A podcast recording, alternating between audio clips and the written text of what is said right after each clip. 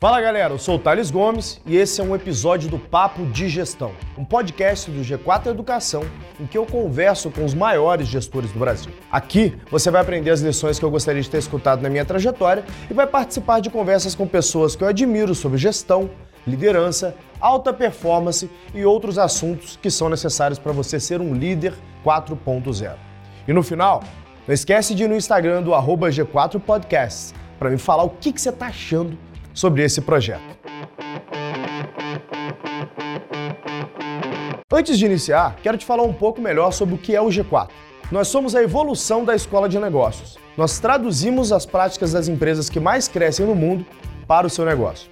Eu sou mentor de um dos produtos, o G4 Imersão e Mentoria. Ela possui três pilares. Primeiro, conteúdo de altíssima qualidade que trazem as práticas das empresas que mais crescem no mundo para o seu negócio.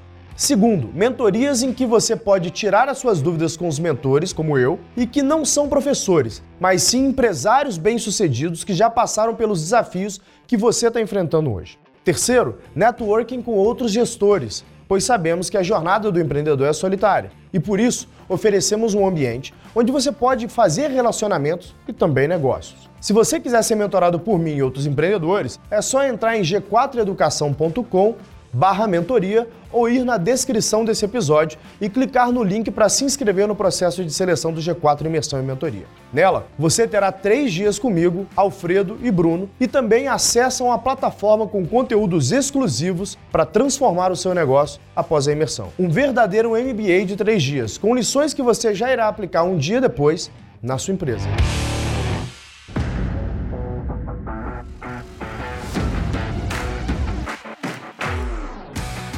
Rotina de treino, rotina de alimentação para poder melhorar a tua performance no trabalho.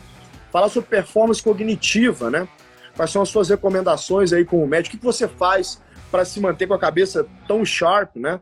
É, a gente sabe que você tem uma rotina de estudos incrível, uma rotina de trabalho tão incrível quanto e uma rotina de treino tão intensa quanto, né? Como que a gente consegue reproduzir, mesmo, mesmo que em menores proporções, isso nas nossas vidas? Então, para começar, Paulo, é, deixar você fazer uma rápida introdução aí para o meu público que ainda não teve a oportunidade de te conhecer. E aí, pau na máquina, medicina como negócio. Como escalonar o meu conhecimento, o meu, o meu, aquilo que eu adquiri ao longo da minha jornada estudantil e aplicar isso no negócio para que eu não fique só trocando horas por dinheiro. Né? Em primeiro lugar, é, eu preciso que te pedir para mandar um abraço para o Gustavo Albano e para o claro. Luciano Lara, que são referências na minha vida de seriedade, de trabalho. Eles são de outro ramo, são do direito, né? Mas são caras que é, eu me apoio muito do ponto de vista de uh, ética e moral, né? E eles me ensinaram que ética é a regra do jogo, moral é se você segue ela, né? E isso eu acho fundamental para você ter sucesso hoje, Thales. Concordamos. Minha avó falava que você engana muita gente em pouco tempo, pouca gente muito tempo, mas você não engana todo mundo o tempo todo. E a gente vai acabar chegando nisso.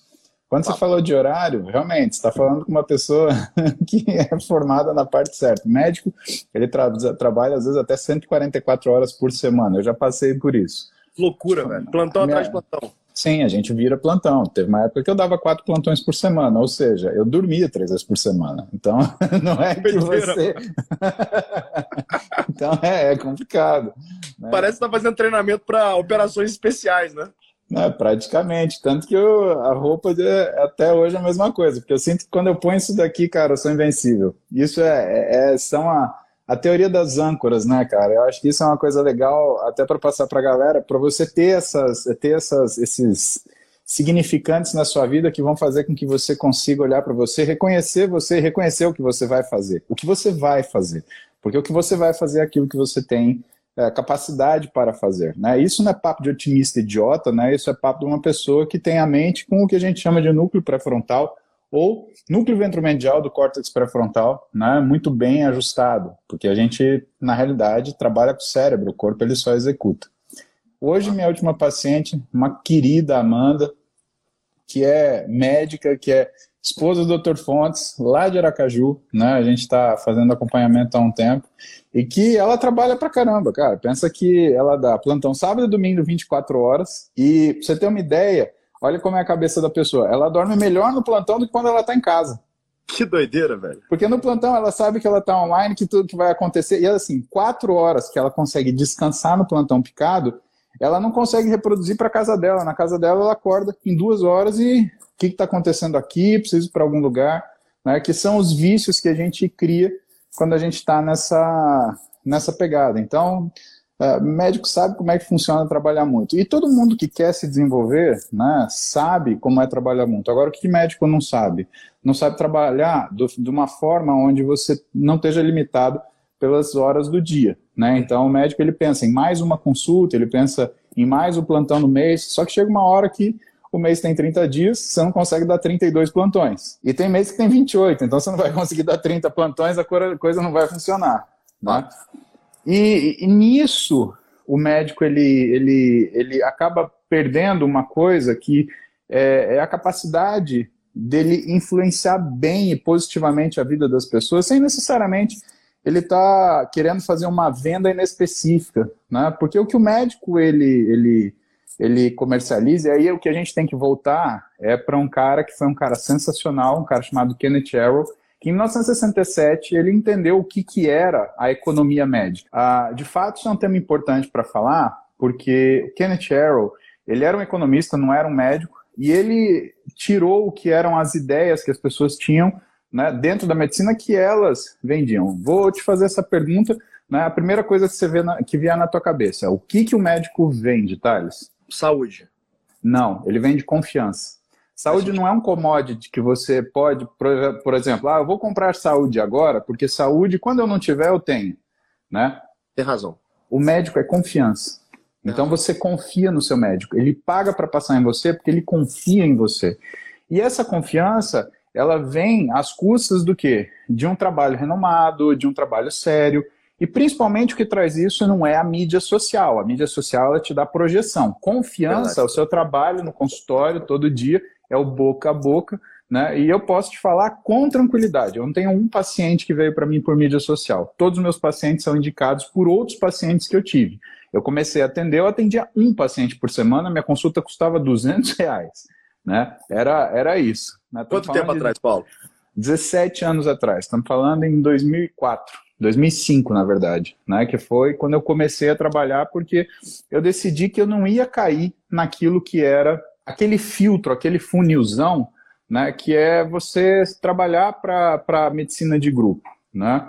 E a gente teve recentemente a entrevista de um, de um presidente de uma grande empresa de medicina de grupo e o que, que ele fala para mim, por exemplo, me soa, me soa até agressivo, porque ele fala assim, a única coisa que eu fiz é peguei uma mão de obra que é barata, que está acostumada a trabalhar bastante e explorei ela. Thales, não se faz isso, porque você só trabalha bem se você trabalha com calma. Existem algumas medicinas de grupo que trabalham a granel, onde a sala do médico não tem cadeira para o paciente sentar. Ele marca paciente, eles marcam o paciente para o médico a cada 15 minutos. Cara, que diagnóstico você faz em 15 minutos? Não faz, você não consegue nem entender o seu paciente com 15 minutos. Sabe? E o paciente, Thales, ele não está ali só para ouvir, ele está ali para ele falar. Para ele falar qual é a dor dele, por que ela acontece, por que ela o aflige, quais são os medos que ele tem em relação a isso não é só você chegar, ó, oh, você tem isso, né? Se engana o médico que olha e fala assim, ah, porque o médico ele é um diagnosticador. Não, diagnosticador não é esse o trabalho do médico. O médico, ele além de ser o cara que diagnostica, é o cara que passa aquela informação com compaixão. Cara, como Verdade. é que você fala com uma pessoa, por exemplo, ela tem uma doença grave? Você olha para ela e fala assim: olha, você tem um câncer e provavelmente você vai morrer em oito meses? É, não dá para fazer isso, né? Sabe, pensa, a gente tem uma, uma carga de responsabilidade, e são coisas que, por exemplo, eu te compartilho das minhas dores de ser médico. Né? Eu tenho a, a delícia e as dores de saber o que vai acontecer. Então, por exemplo, vou te contar um caso simples que representa bem isso. Minha mãe, ela é do interior, né, e ela começou a ter um sangramento baixo. E ela tá. procurou, mas com toda essa coisa de Covid, ah, o consultório não está aberto, ah, porque não adianta ir no consultório porque a, a empresa de exames não está fazendo exame, porque o exame de imagem ele tem que ter proximidade, tararara, resultado, minha mãe sangrando seis meses. Até que ela resolveu me contar. Cara, sangramento baixo em mulher de 60 anos é câncer, meu amigo. Mas não tive dúvida. Eu falei, o quê? Pera lá. Peguei o telefone, liguei para a doutora Carla Delácio, que é a médica da minha família, minha médica, ginecologista, né, obstetra, e falei, Carlinha, tá acontecendo isso. Cara, é impagável a calma que ela falou assim: calma, traz sua mãe, eu já tô ligando no centro diagnóstico. A gente vai fazer o exame com a melhor pessoa que faz colposcopia no Brasil. E aí a gente foi, foi recebida no alta diagnóstico com todo o cuidado, todo o carinho que eu sei que eles fazem com todas as pessoas. Minha mãe foi examinada num dia, diagnóstico dado no outro, cinco dias depois ela estava em cirurgia, um dia depois da cirurgia ela estava em casa. Thales, isso não tem preço, sabe? A, a, a, a, medicina feita assim, não é que ela salva a, a vida, é que ela salva a, a pessoa. À medida que o transtorno, o terror, a ansiedade, todas as questões psicológicas, elas se interpõem nas questões práticas e elas modificam completamente a forma que você vai enxergar aquele problema. E aí você começa a entrar numa onda de piora da situação psíquica, que é, primeiro, a sensação de catastrofização. Eu estou te falando isso, isso é aplicável para qualquer profissional. E você vai notar que em, algumas, em algum momento da sua vida você talvez já tenha sentido isso. Uma situação de muito muito estresse, você começou a, a, catastrofizar tudo. Não, vai acontecer isso, eu vou perder tudo. No meu caso, eu vou perder minha mãe, eu não vou conseguir salvar ela porque eu sou um mau filho, porque minha mãe está no interior, porque eu sou um filho negligente, porque eu não perguntei isso para ela, minha função era perguntar para ela se estava tudo bem, se não estava, se ela não, se ela não quis compartilhar comigo. Eu comecei a me sentir assim. A segunda coisa que acontece depois da catastrofização é você começar a rodar na sua cabeça discussões. E você começa a discutir com vozes que falam para você que você tem culpa, que você está errado, que você não sabe o que você faz. Então, a primeira coisa que a gente tem quando a gente tem um atendimento de qualidade, na realidade, é trazer você para a realidade e falar: para, nós vamos resolver esse problema. E nós vamos resolver juntos e vai ficar tudo bem. Isso vai ser solucionado. Estou te falando porque, desde julho do ano passado, eu ando com uma bola no meu pescoço, de, sabe, sentir a minha mãe doente, não saber o que, que vai acontecer. Porque, cara, saber que é, é, o câncer é uma doença nefasta, ela é triste, ela, sabe, acaba com a gente. E a gente, é, como família, sabe, porque você não tem para onde correr. No entanto, foi muito bem atendida. Dr. Fábio Cater, doutora Michele, eles acolheram a minha mãe depois que a Carlinha, e a gente está falando de uma equipe médica. Então, assim, ela foi levada nos braços para essas pessoas o Fábio, cara, é, é, a coisa mais louca. Ele foi meu professor de clínica, pra você ter uma ideia. Ah, então, o cara que atendeu minha mãe, ele olhou para mim e falou assim: Paulinho? Ela falou assim: Fábio? né? E assim, é, é, a gente convive muito perto com essas pessoas que são nossos professores, e não tem como você fazer um link emocional, porque você passa o dia com a pessoa durante um grande período. Então, eu acordava, estava junto com o Fábio tomando café, e às vezes a gente não dormia junto, no ralo ali, porque ele era meu preceptor, então ele tinha que continuar naquela tarefa. Que Sim. são as tais das 144 horas que a gente enfrenta aí e entende. Isso, ela transitou, essas pessoas a acolheram, essas pessoas a cuidaram da parte física, da parte mental, é, é, é, da parte mental até, minha mãe ela tem depressão, então é, aí a outra coisa engraçada, né? Um, uma, uma colega minha me recomendou, ó, você vai procurar o doutor Ari, professor da Escola Paulista, assim, assim, assado. Aí eu peguei, liguei, marquei a consulta, né? Marquei para minha mãe. Quando eu chego no consultório, quem é o professor doutor Ari?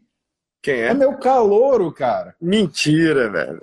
Aí ele olhou para mim, cintura. Aí eu olhei pra ele, Ari. Ele chamava de cintura, é isso? Era meu apelido na faculdade, por causa do Paulo Cintura. Você lembra do Iê? Não, Você é dessa época? Escolinha do professor Raimundo tinha uma figura que era o Paulo Cintura, que ele falava assim: o bordão dele era saúde é o que interessa, o resto não tem pressa. E quando eu entrei, e quando eu entrei na faculdade, você imagina entrar um mondrongo de 95 quilos, quadrado de força, de musculoso, porque eu nadava mil metros por dia, fazia musculação e ainda fazia luta, né? Porque era o que tinha para fazer no interior, né? Então eu fazia isso. Os moleques na, na faculdade, eles entravam, olhavam assim. Um amigo meu do quinto ano, Marcelo Promissão, que hoje é cirurgião plástico, ele falou: velho, nós estamos aqui na faculdade treinando há cinco anos, aí entra um calouro, filha da mãe mais forte do que Gigante. nós, cara. Você aí treinava o que de bola? Eu treinei boxe, treinei jiu-jitsu, né? Boxe eu treinei sempre para recreação, treino até hoje, mas De luta eu treinei jiu-jitsu 12 anos, fui competidor. E aí eu tive que abandonar porque é chato você chegar para atender com uns langanhos na cara, né? Então eu pretendo voltar no. Não, eu era competidor, né? Eu fiquei seis anos na faixa roxa. Seis anos. Animal. Porque eu não dava, eu competia com os caras que faziam jiu-jitsu de manhã, tarde e à noite, e eu médico, cara, fazendo jiu-jitsu de terça e quinta à noite, cara, e às vezes de sábado na, na, na Lotus Club Central para treinar com graduado. Então, Mas cara, tem que ter o pé né, no chão. Nossa, na raça e no coração, todo esse tempo. Mas e aí, ô, Muzi, ah, você tá me contando nada. o seguinte, tá? Você falou aqui. Então, eu te fiz a pergunta ali, e você me falou desse caso da sua mãe, desse caso emocionante da sua mãe, o que me trouxe um insight importante aqui, né? Hum. Que é sobre o amor da profissão. E isso eu faço um link com o que você falou no início dessa live, né? Que não se compra e não se vende valores, né? Exato. E se a gente for fiel esses valores, isso, isso acaba rápido. Porque você falou, você engana, é, você pode enganar poucas pessoas, algumas você pessoas engana... por pouco Ó, tempo, né? Essa é legal você aprender. Você engana ah. muita gente pouco tempo. Isso. Você engana pouca gente muito tempo, mas você Exato. não engana todo mundo o tempo todo. Isso é aula, gente, sobre valores, é o que ele está falando. Se você, né, que está iniciando na carreira de medicina aí, por exemplo, que nos segue aqui, está começando a montar seu escritório, quiser fazer uma salsicharia da medicina, como tem muito é médico é fazendo, você está transgredindo seus valores morais. Então você está enganando as pessoas, que o músico está te falando. É um dos principais médicos do Brasil. Está te falando, você não atende uma pessoa com 15 minutos, meia hora. Né? Você precisa mais de mais tempo. Isso. E mais que isso, né? Você não atende com desdém. Né? Então, por isso que eu estava te contando essa história, porque hoje a gente está numa fase de radioterapia já, ela vai iniciar a rádio. Cara, minha mãe, ela tá super segura, ela tá feliz porque ela tá em São Paulo. Todo dia que eu saio do consultório, ah, tem que falar até devagar, senão eu me emociono, porque minha mãe eu ficava sem ver um tempão. No máximo eu falava com ela pelo telefone.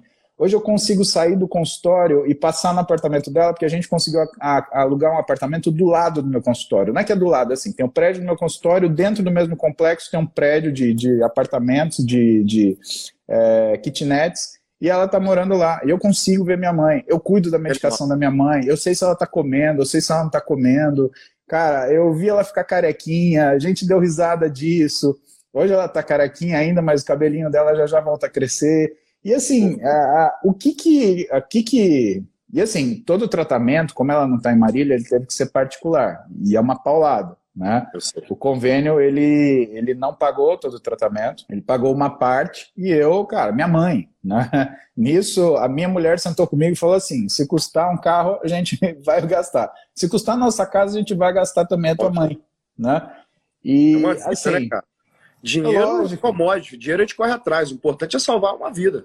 Agora, o é que, que foi impagável? Cara, o que foi impagável foram eles ligando para minha mãe, ligando para mim. E não é porque é, é mãe de médico, é porque eles fazem isso, Thales. Então, essas pessoas são pessoas de extremo sucesso na profissão.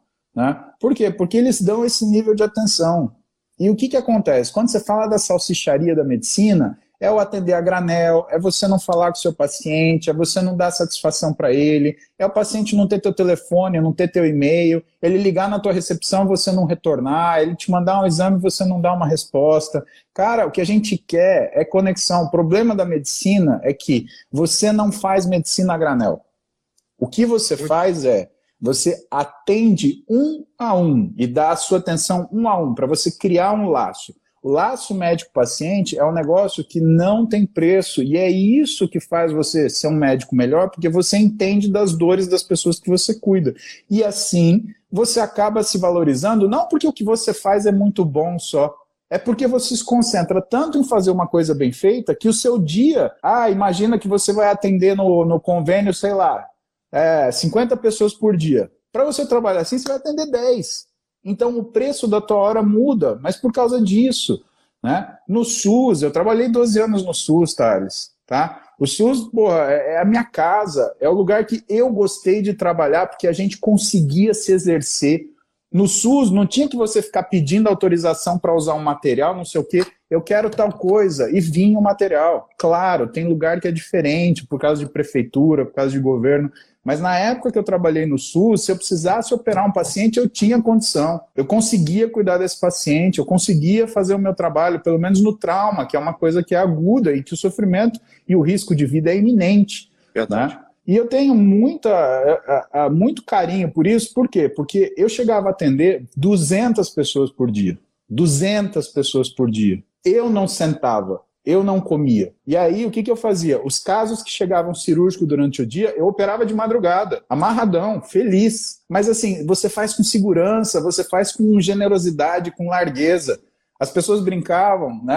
As enfermeiras lá do Vermelhinho brincavam, falavam, ih, ambulatório do Dr. Paulo, né? Porque o que, que eu fazia? Eu dava plantão lá de quinta e sábado. Aí o pessoal que atendia na quinta, eu falava, volta no sábado que eu quero te ver. Animal. Chegava sábado de manhã, o que, que tinha? Tinha aquela. A, tinha a galera que ia só para pegar atestado e tinha a galera que estava doente. Então eu já chegava e já falava assim: quem quer atestado aqui? Aí já levantava todo mundo a mão. Tá bom, pode ficar de lado, eu já vou resolver vocês. Quem veio aqui para se consultar? Ah, eu. Aí o pessoal já acalmava todo mundo, a sala já ficava organizada, então as pessoas se acalmavam, sabiam que iam ser bem atendidas, que eu ia dar o meu melhor para poder fazer isso daí de uma forma decente que é o que o médico ele precisa aprender quando ele está na faculdade, que é o SUS ou o lugar que ele aprende é a alma do consultório futuro dele. Se ele for um cara grosso, se ele for um cara ríspido, se ele for um cara desatencioso, ele vai ser assim o resto da vida dele. Verdade, e ele cara. pode aprender da pior maneira possível, que isso não é forma de você exercer. Então, quando você fala da salsicharia, eu lembro que tem muita gente que atende paciente assim ainda e que isso não vai trazer para ele o renome que ele quer. E que não é você ser médico do Instagram, ser famoso aqui, não é o que é a finalidade do que a gente faz. Eu não sou conhecido porque eu tenho um Instagram cheio. Eu tenho um Instagram cheio porque eu sou conhecido. É outra conversa. Exatamente. É outro. Não é que você papo, é influência, você é influente. E essa é uma grande diferença. Eu falo muito isso para profissionais liberais que às vezes nos procuram e falam, puta, como é que eu escalo o meu negócio? Eu falo, cara, por definição não escala. Mas se você cria uma marca e você pluga outras pessoas para trabalhar nessa tua marca, aí você está fazendo com que esse, com esse negócio seja escalonável, não escalável. Você conhece, consegue escalonar. Você consegue crescer essa receita a uma proporção diferente do que você cresce a tua linha de custos, né? Desde que eu crie essa marca. E aí, o mais importante é isso que você está falando mesmo, Paulo. Isso vale para todos vocês que são profissionais liberais, né?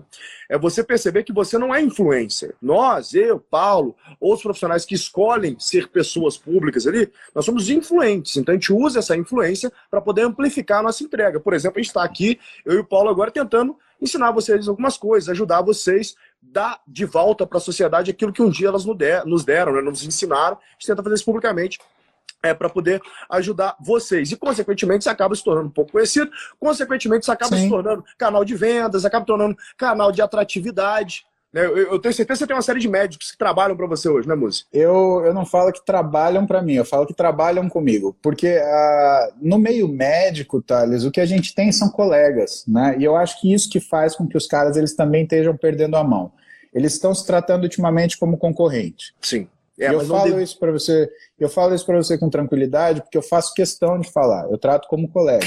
Né? É, uma coisa é conhecimento. Conhecimento, você precisa, eu vou te ajudar. Eu posso não te conhecer, eu posso não aprovar a forma que você se comporta na rede social, eu posso ter minhas ressalvas sobre você em qualquer situação. Precisou da minha ajuda? Eu estou lá. Por quê? Porque eu preciso ajudar o meu colega. Porque significa que se eu ajudar o meu colega, é um paciente a mais melhor na, na, na, nossa sociedade. Então, isso é a questão da responsabilidade médica. Agora, o carinho que vem para gente é uma forma de generosidade. É a generosidade é uma coisa que a gente não faz uma troca, é, como é que fala? Uma troca programada ou uma troca cínica.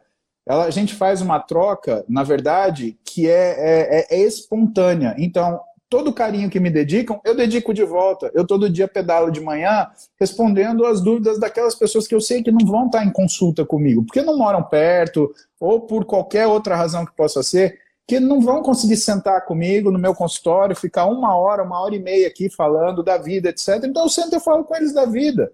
Então é isso que a gente pode fazer. Vamos sentar todo mundo aqui, vamos conversar. Isso daí vai ser aquilo que a gente vai, que a gente vai fazer. E eu faço isso, e cara, quando você faz uma coisa espontânea, você fica feliz. E aí você consegue entender que a generosidade, quando você entrega de forma verdadeira, te traz satisfação, te traz felicidade. E isso não é comercializável. Isso é outro papo.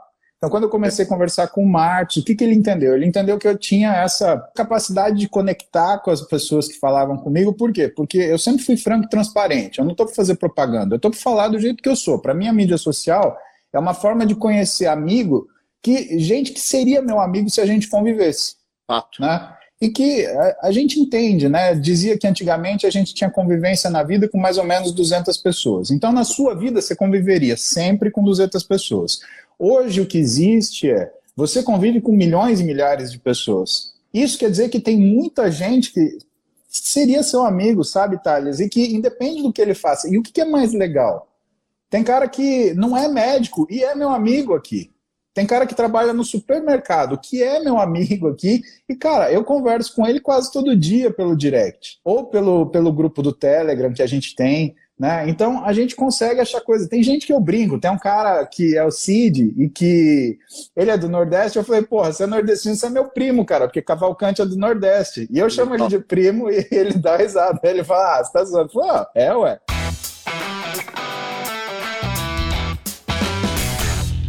Você está me falando do senso de comunidade, né? No, no meu mundo, né, no mundo do empreendedorismo, é, a gente, no, principalmente em outros países, como, sei lá, nos Estados Unidos, você tem a comunidade de empreendedores do Vale do Silício, né? Hum. Que acabou sendo uma, um grande exemplo de comunidades para todos os mundos.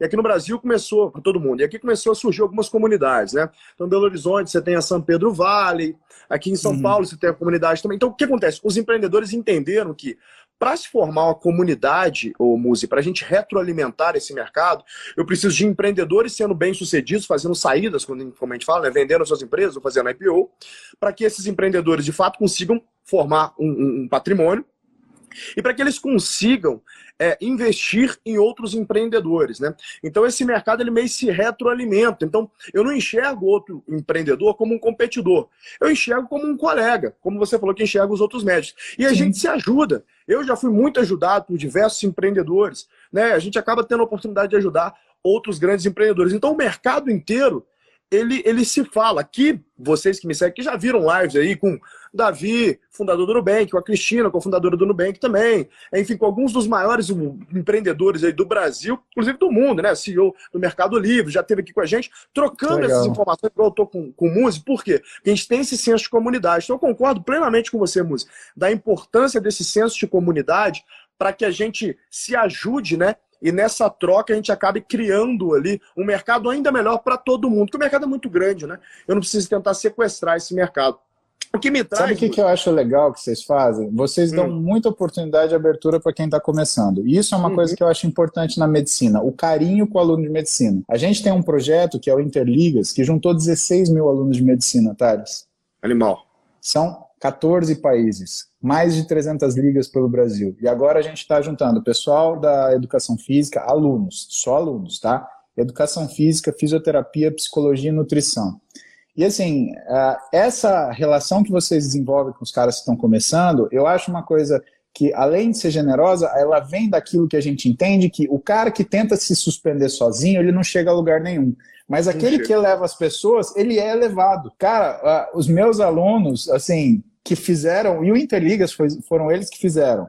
O Nelson, o Ulisses, o Arthur, o, o Ivan, o Lucas, são caras que, cara, é, Matheus Murilo, né, são caras que eu tenho um carinho de filho. Cara, se alguém mexer com eles, eu vou que nem um leão em cima. Né? Não, é, não é bom mexer, então, não, tá claro. Então, assim, esses caras, para mim, eles fizeram o, o, o, o, Interligas funcionar.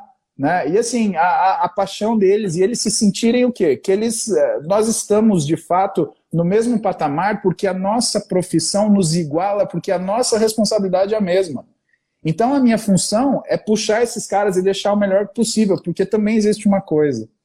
A evolução ela acontece quando você é capaz de passar para quem vem depois aquilo que são as suas dores, dificuldades e ensinamentos que você teve. Porque, Thales, não faz sentido você pegar e esperar que uma pessoa que está vindo depois de você seja pior que você. Você cria a pessoa para ser melhor que você.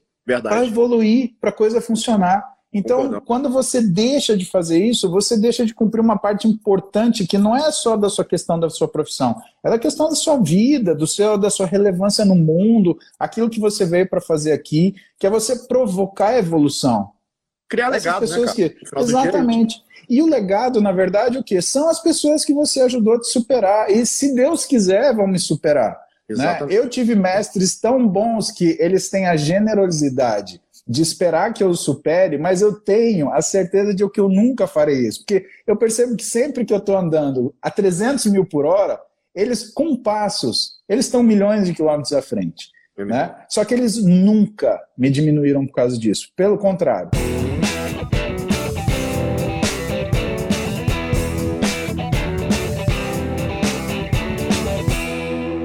Só pra você ter uma ideia, eu durmo super pouco, a vida inteira eu dormi, e eu uhum. achava que isso era um problema. Aí me colocaram para fazer uma polissonografia. E me uhum. falaram que o meu sono REM, ele entra muito rápido. Então eu com 4, 5 horas de sono, eu fico zero, assim. Se eu dormir 6 horas, pra você ter ideia, 6 para 7, é como uma pessoa comum dormir 10, 12. Sabe quando você acorda sonolento? Sim. Me faz mal. Eu acordo sem despertador, com no máximo 5 horas de sono. Aí eu achei que isso iria me fazer mal, todo mundo fala que não pode. E aí eu fiz esses exames, tal, fui lá nos médicos, e eles falaram comigo, não, você faz parte de um cohorte da população, que é 3% da população global, e consegue se recuperar com menos de 5 horas de sono. Então, o pessoal me vê aqui no dormir meia-noite, às vezes acordando 5 horas da manhã, o pessoal fala, pô, o que, que você toma para poder dormir tão pouco? E eu falo assim, não me segue, cara, isso funciona para mim. Então, assim, é legal é. você dar essa orientação, porque é uma pergunta que eu recebo pra caramba do não, meu público aqui. É super responsável você falar isso, porque, na verdade, o sono é uma coisa muito particular, Thales. Você tem uh, várias situações. Provavelmente você é um cara que a gente costuma chamar, cronobiologicamente, de adiantador do sono. Quer que aconteça a, a, o cataclismo ou não, você vai acordar sempre mais ou menos no mesmo intervalo. É verdade, velho. Pior que é mesmo. Nem que seja pra night, você acordar, mais ou menos no mesmo intervalo. E você vai acordar. E você vai acordar e tua cabeça tá a mil. Tá? É verdade. Isso é uma coisa que você também pode desprogramar. Então, o que, que eu falo para você? Isso é uma coisa que você tem que manter. Tá? Por quê? Porque o maior músculo de todos, de fato, é o cérebro. Tá? O problema real do sono é que quando a gente fala de perda de sono aguda, você tem efeitos de alteração aguda. Tá? Pra você ter uma ideia, você precisa de uma noite com menos de quatro horas de sono para já mudar seu padrão alimentar. Só para começar. Caramba. Você tem inversão do que são os hormônios que fazem que você tenha fome e saciedade, de tal maneira que o hormônio que causa saciedade cai e o hormônio que aumenta a fome aumenta. Então não é só que você tem mais fome, é que você tem uma fome e não se satisfaz daquilo que está comendo. Só que quando você age desse jeito, você entra numa situação de hiperalimentação. E essa situação de hiperalimentação, ela vai modificar o que é o metabolismo da insulina, que é o hormônio que coloca a energia dentro da célula. E ele vai criar uma situação que a gente chama de resistência periférica à insulina. E quando isso acontece, porque é uma defesa natural do seu organismo, você vai ter menos esse hormônio passando na célula. Isso quer dizer que você vai ter menos energia entrando na célula. E se você tiver menos energia entrando na célula, o que, que acontece? Todas as suas células vão funcionar menos, desde o seu músculo até a sua célula cerebral. Olha só. Isso quer dizer que não só a tua capacidade de comer começa a ficar alterada, mas o seu metabolismo começa a ficar alterado. Quando o seu metabolismo altera, o que, que, são as primeiras coisas que você sente diferença no seu desempenho cerebral? Primeira coisa eu conto para você: memória você começa a ter fuga de memória. Tá? A primeira memória que você perde é de curto prazo. Então você está fazendo uma coisa, alguém te chama, você esquece o que você está fazendo. Você está conversando com alguma pessoa, pum, te foge a linha de raciocínio porque você desviou um pouquinho da sua atenção. Segunda coisa que vai embora, a sua percepção de fadiga. Ou seja, você começa a não sentir mais aquela, aquela disposição para realizar as coisas. E qualquer coisa te cansa. Terceira coisa que você perde, a tua capacidade de trabalhar em fadiga. Porque mesmo quando a gente está cansado, a gente tem um nível operacional que aquilo que é mais automático você consegue fazer. Ou aquilo é. que você gosta muito. Né? Pode ver que quando você está cansado, se você gosta muito, por exemplo, de montar Lego, cara, você sempre monta um Lego com seu é filho. Verdade. Como quando você chega na sua casa. Tá? Agora, se você está exausto, você nem isso faz. Aliás, você liga uma série na, na, na, na, plataforma, você começa a trocar. Puta, não consigo assistir, não consigo é assistir, não consigo assistir. Você não consegue colocar a sua atenção, que é a quinta é. coisa que você perde, que é a sua capacidade de focar. E aí a galera começa a entrar nos nootrópicos para tentar resolver na pancada aquilo que não, aquilo é fisiológico. Então a gente está falando de uma noite de sono, Thales, uma. Só que aí esse sujeito vai dormir. Como ele não se exerceu plenamente durante o dia, ele não gastou a energia que ele está acostumado, porque ele não conseguiu, sobrou um pouquinho mais à noite. Esse pouquinho que sobrou, ele não consegue dormir. E aí ele faz outra noite de qualidade ruim. E aí o que, que acontece? Faz uma bola de neve e o sujeito segue assim. Só que aí o que, que acontece? a gente aprende isso, vira um comportamento. E você começa a ficar mal-humorado, você começa a ficar destemperado. E você perde a noção daquilo que é a sua, a sua normalidade. Então, o problema é o teu cérebro que se estrutura de acordo com o estímulo que você dá, entender que isso é normal, porque aí ele vai começar a agir assim. Cara, que doideira, porque eu vivi isso, ô Muzi. Na época da Easy, cara, eu tava expandindo o negócio pro mundo inteiro. Eu me lembro que a gente abriu é, 35 países super rápido. A cada duas semanas a gente tava abrindo um país. Então você imagina que eu ficava em fuso horários diferentes, mudando é, de ambiente. Então é muito complicado para você se adaptar alimentação, se adaptar à rotina de treino, porque você tá mudando de ambiente o tempo inteiro. E trabalhando, bichão, 80, 90 horas por semana, assim, porque Sim. você tinha que cuidar de Brasil, cuidar de México, aí você tá em Seul, na Coreia, cada hora num, num lugar. E aí eu comecei a me dar a desculpa, naquele momento, que eu podia me alimentar um pouco mal, que eu podia ir jantar porque eu tô num lugar novo, podia tomar um vinho, e aí, pô, tava trabalhando pra cacete, não precisava treinar. Sabe o que aconteceu, Muzi? Eu comecei a dormir mais nessa época, algo que eu nunca tinha feito, comecei a dormir uhum. mais, descansar menos, Cara, Sim. hoje eu tenho 11, 12 pulsa de percentual de gordura. Eu fui para 35, velho, de percentual de gordura. Eu virei uma bola de gordura e eu não Sim. tinha disposição para fazer nada. E sabe o que acontecia com o meu trampo? Eu sentava para trabalhar e eu ficava olhando para a tela, mas não produzia, não dava check, velho. É exatamente o que você está descrevendo aí. Isso é uma história muito comum aqui no consultório. Eu tenho um paciente que é um cara muito querido, né? Uh, e assim, eu aprendi que eu tenho que conversar com a mulher dele. Não tem jeito, não tem papo. O cara não, ele, ele só respeita alto comando, entendeu? Beleza, negão, é para falar com o general, não tem problema. Passa a mão no telefone, querida, pega o Caio e faz isso aqui, né? Por quê? Ele é um advogado excelente, tá? Cuidava dele, ele tava num puta físico, meu, pleno janeiro, esse moleque tava com 12% de gordura, que é o físico que você vê gominho no abdômen, tá? Aí, ele entrou num, num escritório grande de São Paulo, nem sei se a gente pode falar nome, mas assim, como é falar bem, né? Ele entrou no Pinheiro Neto e aí oh. ele trabalhou no gás. O que, que aconteceu? Ele vira para mim e fala assim: Paulo, tô tendo que trabalhar mais e assim, tô fazendo o que dá, porque eles me ofereceram uma parcela da sociedade.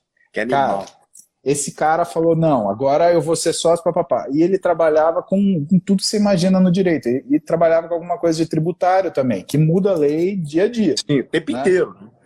A mulher dele ia buscar ele no escritório para ele dormir. Sabe o que aconteceu em agosto? Eu vi ele seis meses, sete meses depois. Sabe o que aconteceu? Ele estava com 30% de gordura. 30. Foi de 12 para 30 em menos de um ano. Ele virou obeso grau 2 em questão de sete meses. Cara, engordar devagar já é ruim. Engordar rápido é uma desgraça metabólica. É mesmo. Meu, é, é um negócio que, assim, é, a gente começou a cuidar, falou, não, peraí, vamos voltar, parará, parará, parará, parará. Por quê? Porque ele vislumbrou aquilo lá, ele mirou e ele esqueceu todo o resto. Não dá, Thales. Você tem que ter alguns limites que você vai obedecer, por quê? Porque o corpo não aguenta, a cabeça, ela vai até um certo tempo, depois ela te ilude que você está indo. É igual bêbado, é coragem de bêbado, é riqueza de bêbado. Ficou bêbado, cara. O cara, meu, paga tudo para todo mundo, arruma briga com o maiorzão da balada. Exato. Cara, pra você ter uma ideia, eu saí duas vezes em São Paulo. Tem uma história terrível, se quiser eu te conto. Eu Ela quero. é horrível. Tá, então eu vou te contar, porque essa história, essa história é terrível. A história é, é ruim, né? Porque é. toda vez que eu saí em São Paulo, eu saí duas vezes. Eu arrumaram briga pra cima de mim. Cara, sou Mas, assim, mano. E comigo, é lógico, porque tava bêbado, né? Então o bêbado olhou e falou assim: quem que é o maior da balada aqui? Vou pegar aquele fulano. Como que eu, eu vou me pra... fuder hoje? Eu vou ali. Eu não, cara, eu não sabia nem porque eu tava tomando porrada, cara. Eu falei, brother, né? você tá louco, cara? O que, que, que, que, você tá fazendo? Mas por causa disso, o que aconteceu? Eu tava na, a, a, a Roberta e eu, minha esposa, a gente estava voltando a ficar junto porque a gente namorou, a gente ficou 10 anos separado. Aí quando a gente voltou, a gente casou. Sem putaria. Falei, ó, eu não sou filho de chocadeira, menina. Você pode casar comigo, que senão não quero saber. Eu sou do interior, falo com porta. Você não vem com essa história, não, que comigo tem que casar. O nome. E pode botar meu nome atrás, pô. É bom demais, velho. Aí, cara, o que, que aconteceu? Aí a Roberta começou, e eu trabalhando pra caralho, papai. Ela, você não sai comigo? Onde já se viu? E mulher tem uma aspiração assim, né? Você tem vergonha de mim? Eu falei, caralho, você é a mulher mais bonita que eu vi na minha vida. Como assim eu tenho vergonha de você? Pra mim, você é a mulher mais bonita do mundo. Né? Não, nem minha mãe é mais bonita que você, caralho. Aí ela, não, por que não? Aí, cara, eu atendi um paciente que ele era sócio de uma boate gay aqui em São Paulo. Entendi. Eu falei, meu, achei onde eu vou. Achei. Perfeito. Aí eu peguei, comprei um vestidinho pra Roberta. Cara, ele quase mostrava a popinha da bunda, assim, coisa linda, linda, linda, linda, linda. Trouxe o vestidinho pra ela, falei, nós vamos sair hoje. Aí ela, nós vamos sair? Eu falei, nós vamos sair. Mas eu vou sair com essa roupa. Eu falei assim, você vai estar comigo, não vai te acontecer nada, relaxa. É, não deveria, né? Aí, chegamos lá, ela olhou e falou, nossa, só tem homem na fila? Eu falei, ué, é que as mulheres, elas entram depois da meia-noite, que é de graça. Ela, ah, tá bom. Aí ela entrou, toda pimpona, né? Aí eu entrei com um cartãozinho preto, porque eu já estava enturmado ali. O cara me deu um cartãozinho preto, eu entrei com o cartãozinho preto na moral fazendo uma moral, ela, nossa, você é VIP. Eu falei, é, eu sou foda. Eu fui entrando e tal, e dança daqui, dança dali, pirvi, nossa, que música legal. Eu falei, dança, coração, dança, pode dançar. Aí, lá pelas tantas, os caras começam a tirar a camisa. Ela olha pra mim e fala assim, tira a camisa também. Eu falei, não, não vou tirar. Você tira, o negócio vai ficar complicado pro lado dela. Meu. De repente, cara, ela vê dois caras grandão junto, ela olha pra mim, onde que é isso aqui? Eu falei assim, aqui é o The Week. Tá feliz? Vai dançar? Você não quer dançar? Sobe no queijão aí. Dança quando você quiser. Ah, não, eu te espero. Você vai dançar subir no queijo? Cara, porra, você quer dançar? Vai dançar. Só que eu quero num lugar seguro. Eu cansei de tomar porrada. Cara, em que nunca, pelo menos eu nunca vi uma pau. Nunca vi porrada lá dentro, cara. Justo. Justo. Porra, melhor. Justo. E Ali aí, o tá cara, pra se divertir, né? Tá pra curtir. E aí eu peguei a galera que era minha amiga, conhecida, paciente e tal. Aí os caras já começaram, receberam a Roberta. Ah, é porque você é linda, que não sei o quê. Aí ela ficou toda cheia, toda, toda feliz, toda. assim. Ela já, já, já, já perdoou a sacanagem. E depois ela, é, você me trouxe aqui porque você não queria. Você tava com ciúme de mim. Eu falei, não. É porque sempre que eu vou em pó de balada hétero, tem uma filha da puta que bebe e quer brigar comigo. Querida, Justo. eu tenho uma Quero estatística, paz, eu tenho uma estatística que é 100%. Eu saí duas vezes, arrumei duas tretas, eu nem sabia com quem eu tava brigando, porra. É, Pô, eu, eu, nem sabia por que, que eu tava brigando, eu, eu não entendi, cara. E assim, ela olhou para mim, aí eu falei para ela: se você queria paquerar, a balada é outra, coração. Eu não sou tonto, não. Você quer sair, nós vamos aqui. Eu quero sossego. Música boa, gente sossegada. E assim, você viu que legal? É, legal mesmo, né? A gente pode voltar. Eu falei, então tá bom. Quando você quiser sair para dançar, eu te levo lá. Aí nós vamos dançar lá. Que animal, velho. Eu sou da época de Marília, de Coronel Cachaça. Eu, ah. porra, acho que nem existe mais. Eu não sei se tem alguém de Marília aí. Vocês estão de Marília aí? Vocês lembram do, do Coronel Cachaça? Eu fui, eu fui segurança do Coronel Cachaça. Coronel Cachaça é uma balada de Marília, é isso? Era uma balada que só tocava. E tocava, às vezes tocava rock, sertanejo, mas, cara, era cerveja, balada alta. Tinha aqueles cowboy que não tem terra nem no quintal de casa, filha da mãe, o quintal de casa desgraçado é cimentado. Né? E o cara bota um chapelão, entra no Gol Mil e ele tá lá. Ei, não sei o que, Justo. sertanejo. Justo. E lá, lá tinha briga, mas tinha umas brigas bem servidas, que assim, até mulher brigava lá. Nossa senhora. E brigava, e brigava de soco na cara. Cara, você já viu mulher brigar de soco na cara? Eu olhava. Pior que já, velho. Nossa, cara.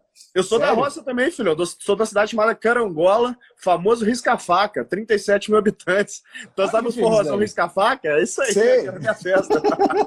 Onde fica isso daí, Thales? Cara, fica no interior de Minas. Perde nada, pra ser sincero. Perde Divino e Muriaé. Tenho certeza que não ajudou, mas é perde nada. Mas fica no não, interior Muriaé de Minas. eu já escutei. Muriaé eu já escutei é, falar. É, é maiorzinha, tem 90 mil, três vezes maior que a minha cidade, né? Mas e era Risca-Faca, era isso aí também, meu irmão. A galera da botina, do som alto lá, do cavalo da porta. é, mas lá em Marília os caras não tinham nada de cowboy. É o que eu falei pra você. Até a casa dos caras o quintal era cimentado. Não sei porque queria que usar o diabo do chapelão, cara.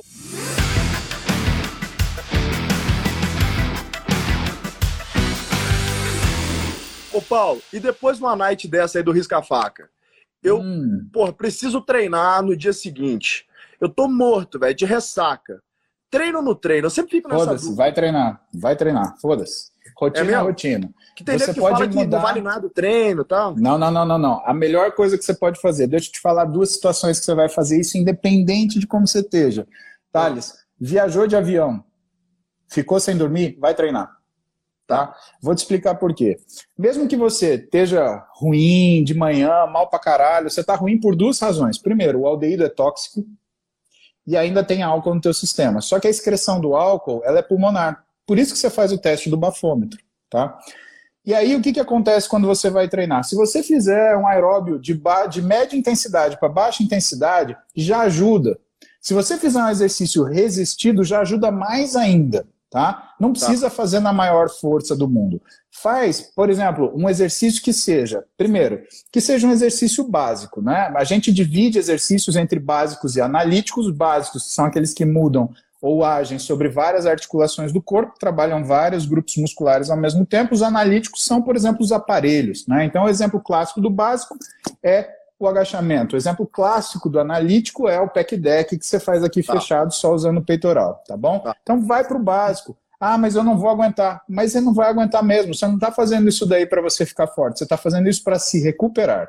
Você vai subir a quantidade de catecolamina, você vai aumentar a velocidade do seu metabolismo, você vai aumentar a velocidade de excreção de álcool.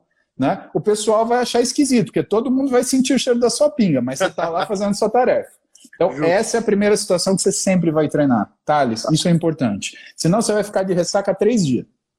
Verdade. Ali, você já vai sair dali curado da ressaca.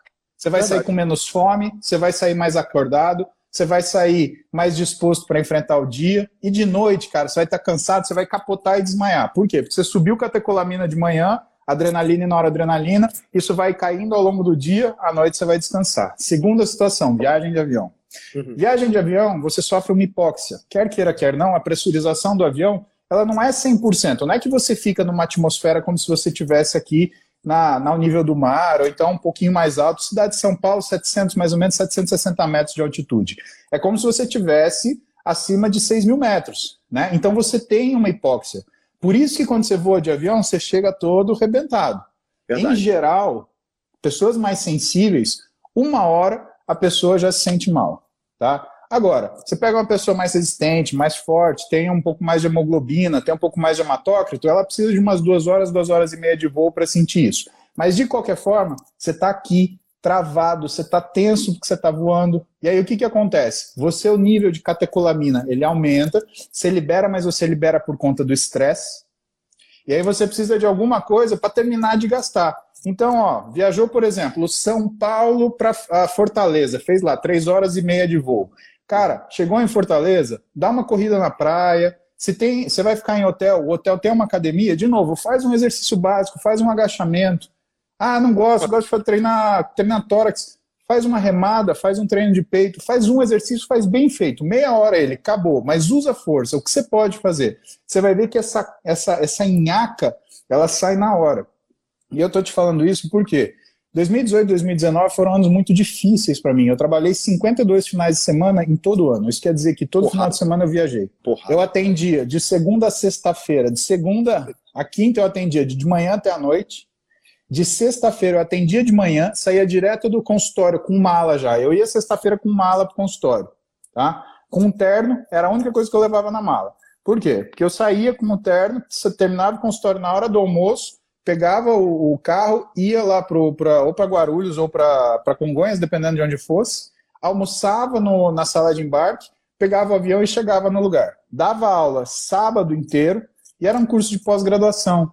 Então uhum. você começa às 8 da manhã, mas, cara, na verdade, você não tem hora para terminar. Você vai olhar para o cara, o cara é teu colega, é médico, né? Deu 6 horas da tarde, você falou, ah, caiu minha caneta, eu tenho que ir embora. Não, não caiu, não tem que ir embora. Tem que esgotar esse assunto. Você tem que se sentir preparado, por quê? Porque ou você vai fazer uma prova de título, ou porque você tem essa dificuldade no consultório. Então a gente tem que resolver isso. Só que aí o que, que acontecia? Então eu ia 8, 8 e meia da noite, ficava empolgado conversando com meus colegas. Beleza. Aí você fica cansado, porque a aula você doa demais. E outra, você está ativo, você está andando, você está aqui, pá, pá, pá, pá, pá. Chegava à noite, eu treinava um pouquinho, se bem que, dependendo do hotel, eu gostava de acordar mais cedo, eu acordava às 5 da manhã, treinava mais ou menos das 5 e meia, 6 e meia, aí eu conseguia tomar um café devagar, tomar banho e dar aula, era uma boa. E aí domingo de novo, domingo eu dava aula das 8 até mais ou menos uma da tarde. Por que, que aí o horário era fixo? Porque normalmente meu voo era na hora do almoço. Então eu sempre pegava um voo entre duas, três horas para tentar chegar em São Paulo antes das seis, para tentar chegar na minha casa antes das oito. Porque tem essa conta, né? Você tem o translado. Exato. Né? Você vai ter uma hora de sala de embarque, você vai ter duas, três horas de voo, você vai ter mais uma hora para tirar a sua, a sua mala. Se você não tirar a sua mala, meia horinha para você pegar o táxi, você vai demorar.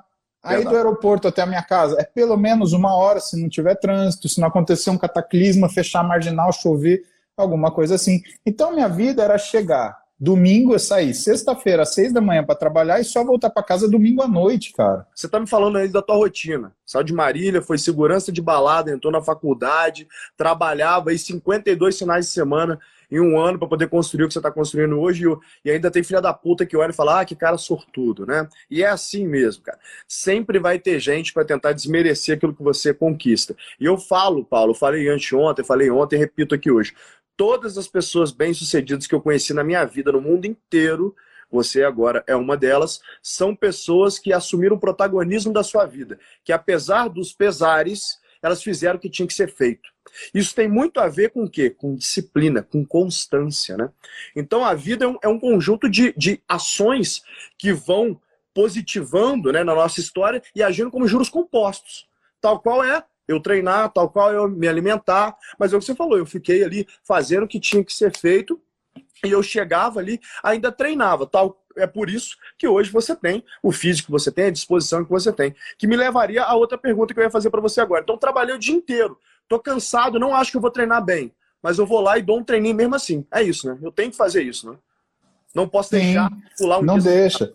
Porque se você pula esse dia, Thales, isso daí serve como mecanismo de, de de desistência. A, a, a, desistência ela é, ela é, ela te impregna, você aprende a desistir, entendeu? E isso é uma coisa, isso é uma coisa complicada. Isso é, é uma, é uma, é uma coisa delicada porque você desistir uma vez, você desiste outra. É, entenda que a procrastinação, que às vezes é o limite de muitas pessoas, ela não é uma opção, ela é uma reação ao estresse.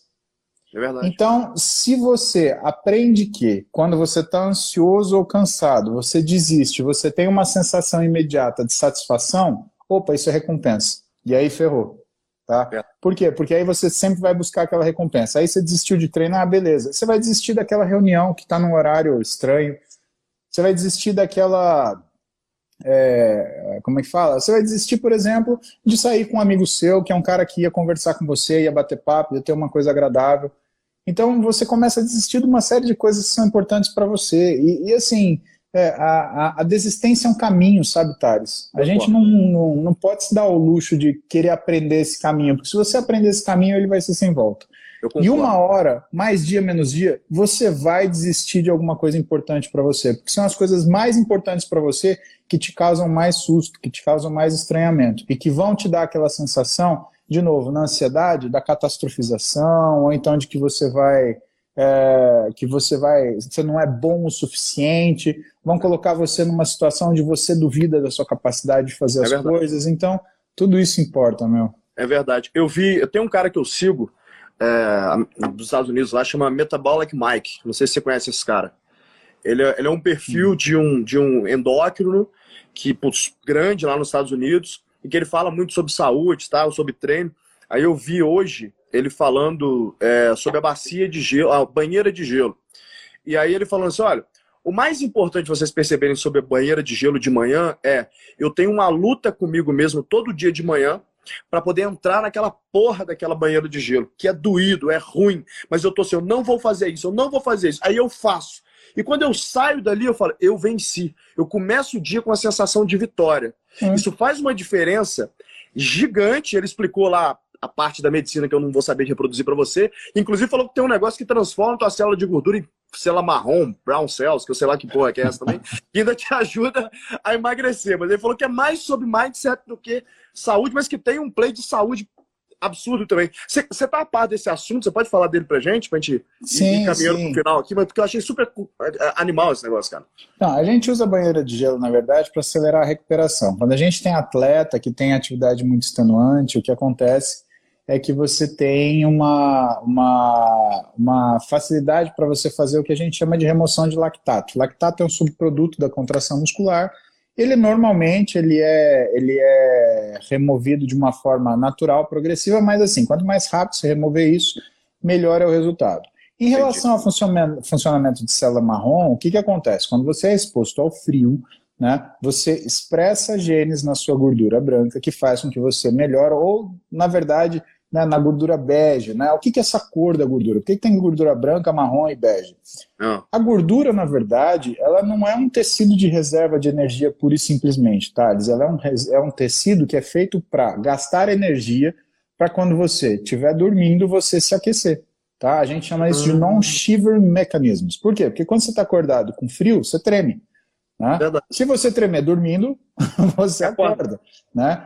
Então, né, num frio intenso, claro que você vai fazer isso. Mas numa situação amena, a sua gordura entra, ela liga, pum, e ela faz esse aquecimento, fazendo o que a gente chama de termogênese. Só que isso só, precisa, só pode acontecer quando você tem mitocôndria.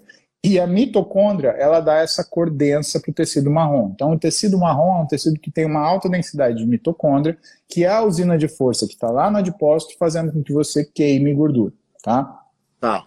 O problema é que quando você come errado, quando você tem resistência à insulina ou você tem inflamação, você vai dividindo célula de gordura mais rápido do que você consegue dividir mitocôndria. E essa gordura, ela vai perdendo a capacidade de fazer isso.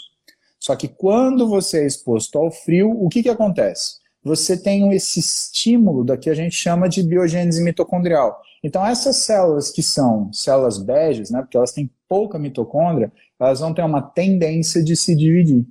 Para a célula branca, se você expor ela ao frio há muito tempo, o que acontece é que você ativa os genes que provocam uma coisa chamada apoptose, que é a morte programada da célula. Então ela vai morrer e aí vai sobrar o quê? Célula bege e célula marrom. A gente chama isso de processo de marronização, porque não existe essa palavra em português, da célula branca, né? ou da célula bege, na verdade. Então você tem essa daí. Isso é muito discutido, por quê? Porque a gente pensa em relevância disso.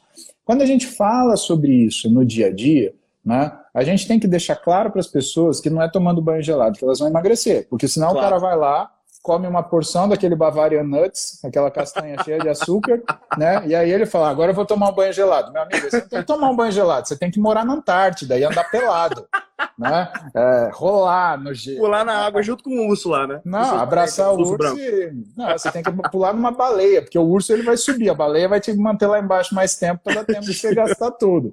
Né? É essa a única situação que você vai ter. Né? Agora, por exemplo, quando você está num ambiente que você está quente, você tem um processo, mas por um mecanismo diferente. Você está num ambiente quente, teu corpo ele precisa fazer termorregulação. O que, que ele faz? Ele Começa libera catecola. Exatamente, você transpira. Por que, que você transpira? Porque a água em contato com a pele, ela rouba energia da pele para evaporar. É o processo do radiador. O teu corpo, entre aspas, sabe disso. Como que ele faz isso? Ele vai lá e libera catecolaminas, adrenalina e noradrenalina. Essas catecolaminas, elas vão estimular a glândula sudorípara que faça sudorese, para você transpirar. Só que essas, essa glândula, né, que está funcionando a mais por conta da catecolamina, né, não é só ela que funciona. A catecolamina também ativa um receptor específico da célula de gordura, que é o receptor beta-3, e faz com que você faça termogênese e lipólise, que são coisas diferentes. Termogênese é você gerar energia através de calor, e lipólise é você quebrar a gordura para fazer energia. Que isso também acontece dentro da depósito. Uma então, dúvida. as então, duas fizer, coisas funcionam. Se eu fizer HIT dentro da sauna, eu obviamente vou ter um processo de queima de gordura maior. Na verdade, não. Por quê? Porque dentro da sauna, o que, que vai acontecer? Você vai abaixar a sua eficiência energética. É a mesma coisa que você está me falando assim. Então, se o meu carro ele roda bem a 6 mil giros, se eu colocar ele a 12 mil, ele vai rodar melhor. Não vai rodar melhor. Por que, que curva de potência do carro ele tem um pico e cai? Porque depois de um certo nível de giro, você tem um aumento térmico daquele motor que ele vai gerar mais calor do que ele vai gerar processo motriz. Hum, mais tá que isso, você perde eficiência por causa disso. Então, com o nosso corpo é mais ou menos a mesma coisa. O nosso corpo, Thales, ele trabalha numa, numa, bem numa faixa. Quando você cai daquilo de temperatura, você perde desempenho. Por exemplo, você não vai tá. conseguir correr né, pelado em, em, em sei lá, em Campos do Jordão, se você está acostumado a morar em São Paulo. Tá? Verdade. Do mesmo Verdade. jeito que você não vai conseguir ir na praia meio-dia só a pino e fazer uma corrida. Mas se você estiver em São Paulo, naquilo que é o teu clima natural, no seu horário normal de fazer isso, sete da manhã, oito da manhã, você vai conseguir fazer uma boa corrida. Então, o que, que você tem que pensar em trabalho realizado? O X da questão é o trabalho realizado e não o que está permeando ele. Então, o banho frio, o lugar quente, Né? Aliás, essa questão de fazer, você lembrou bem essa questão de fazer bike na sauna, por quê? Teve um rapaz que era do fitness há quase 10 anos atrás, que ele estava fazendo exatamente isso para emagrecer. E ele morreu. É mesmo? Ele teve, ele, teve uma, ele teve uma perda de função, ele teve uma desidratação severa por conta do calor. Ele fez uma arritmia, fez um infarto e morreu. Então não vale o risco, entendeu? Não, são coisas forma... que são coisas que são proscritas, na verdade.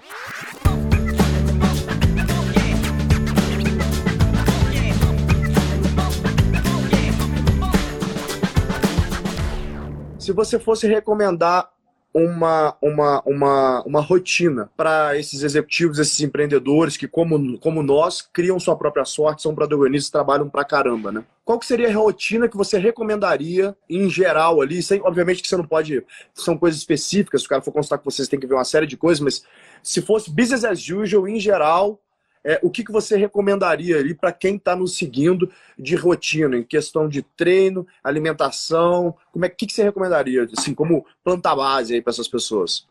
Primeira coisa, tem uma rotina. Por pior que ela seja, tem uma rotina. Se você tem que acordar às seis da manhã e se você tem que dormir meia-noite, faça isso todo dia. Faça isso durante a semana e faça isso no final de semana. Agora, se você for fazer isso para fazer de verdade, não adianta querer atender o telefone meia-noite um, porque aí você vai atender meia-noite dez, você vai atender meia-noite e meia, você vai atender duas da manhã.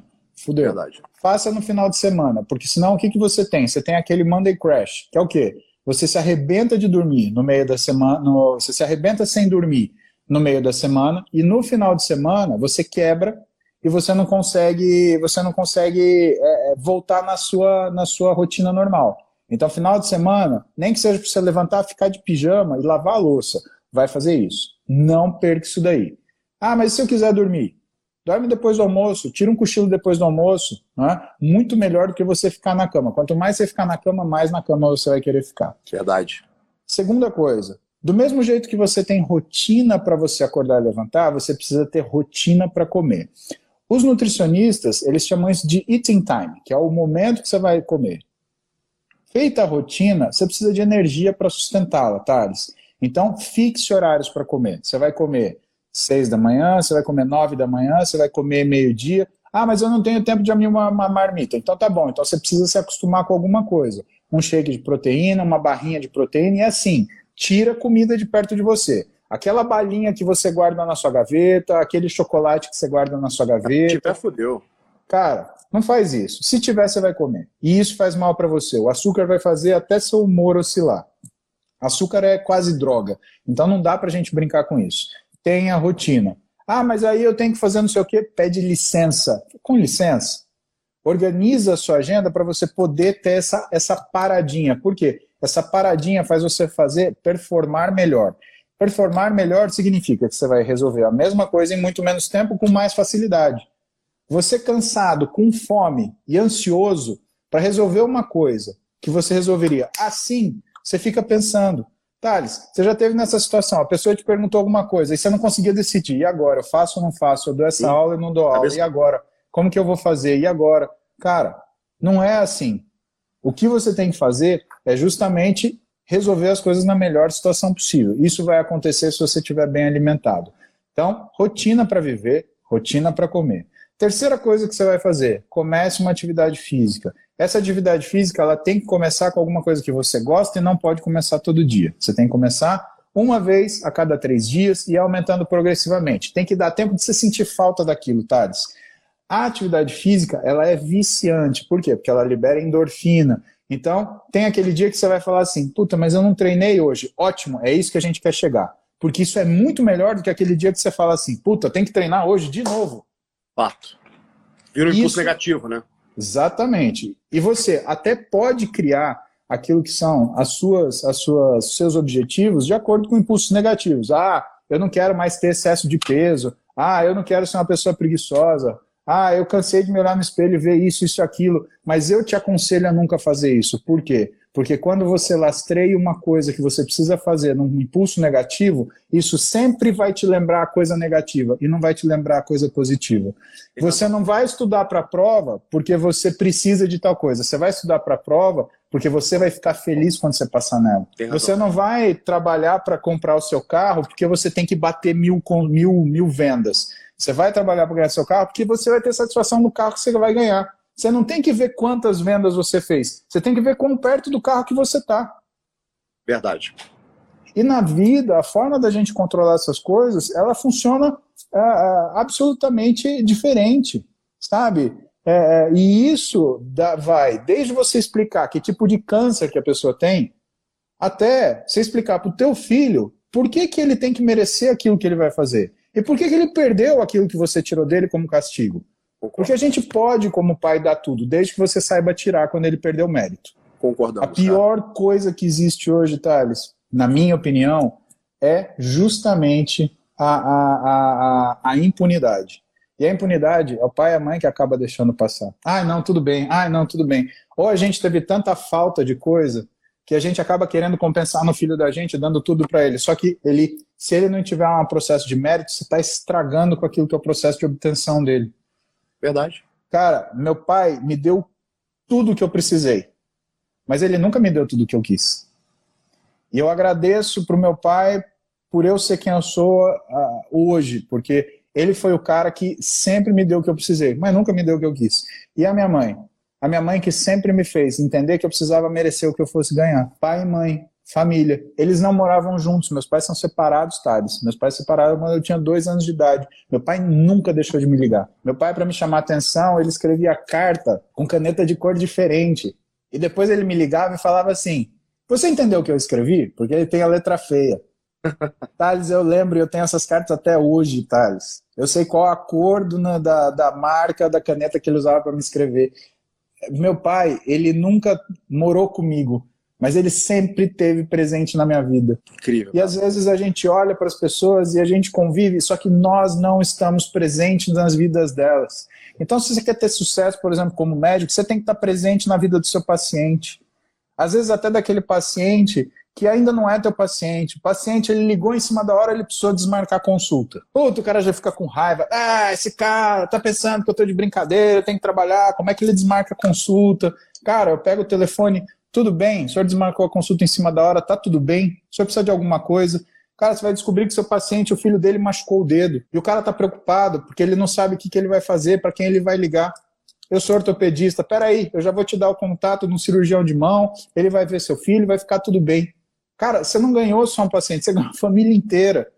Só porque você foi o que você foi, no sentido de dar atenção para a pessoa. Então, não basta você conviver, você tem que se relacionar e você tem que deixar essa porta aberta para você conseguir ter essa relação boa, porque, na verdade, a profissão, eu acho que qualquer profissão é relação. Felizes daqueles que conseguem fazer, estabelecer isso de uma forma digital e atingir milhares de pessoas.